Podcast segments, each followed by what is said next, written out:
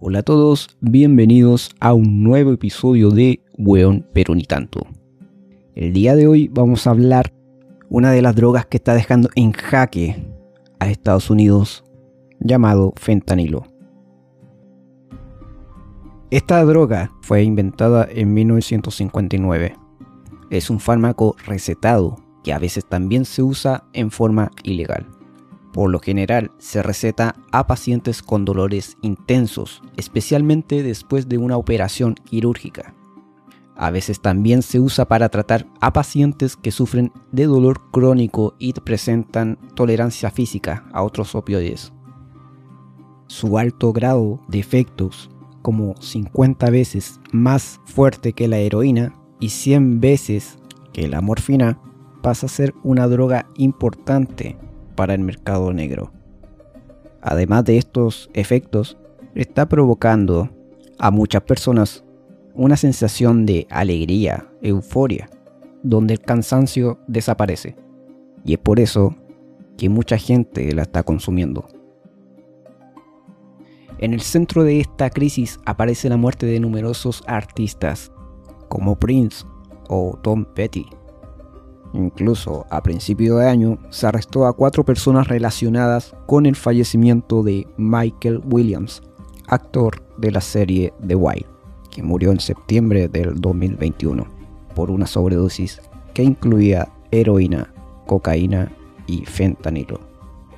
E incluso también a comienzos de año encuentran cerca de 100 bolsas de fentanilo en la habitación de un joven de 13 años que murió por supuesta exposición a esta sustancia.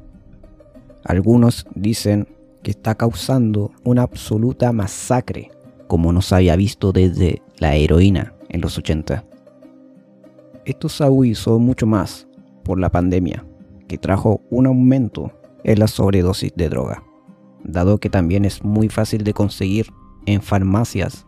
Por eso se está cuestionando la distribución de este fármaco desde el 2020 hasta el 2021 han muerto más o menos 100.000 personas en Estados Unidos por sobredosis de drogas.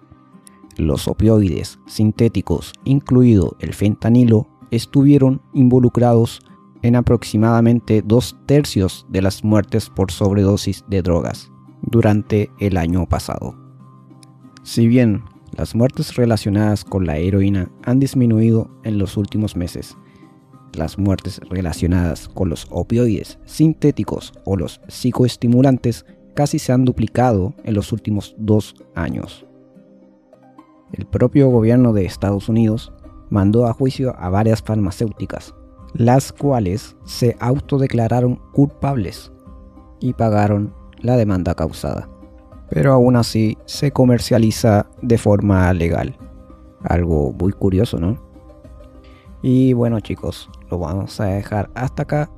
Espero que te hayas informado de esta droga muy poco común, pero el cual se está masificando en todo el mundo.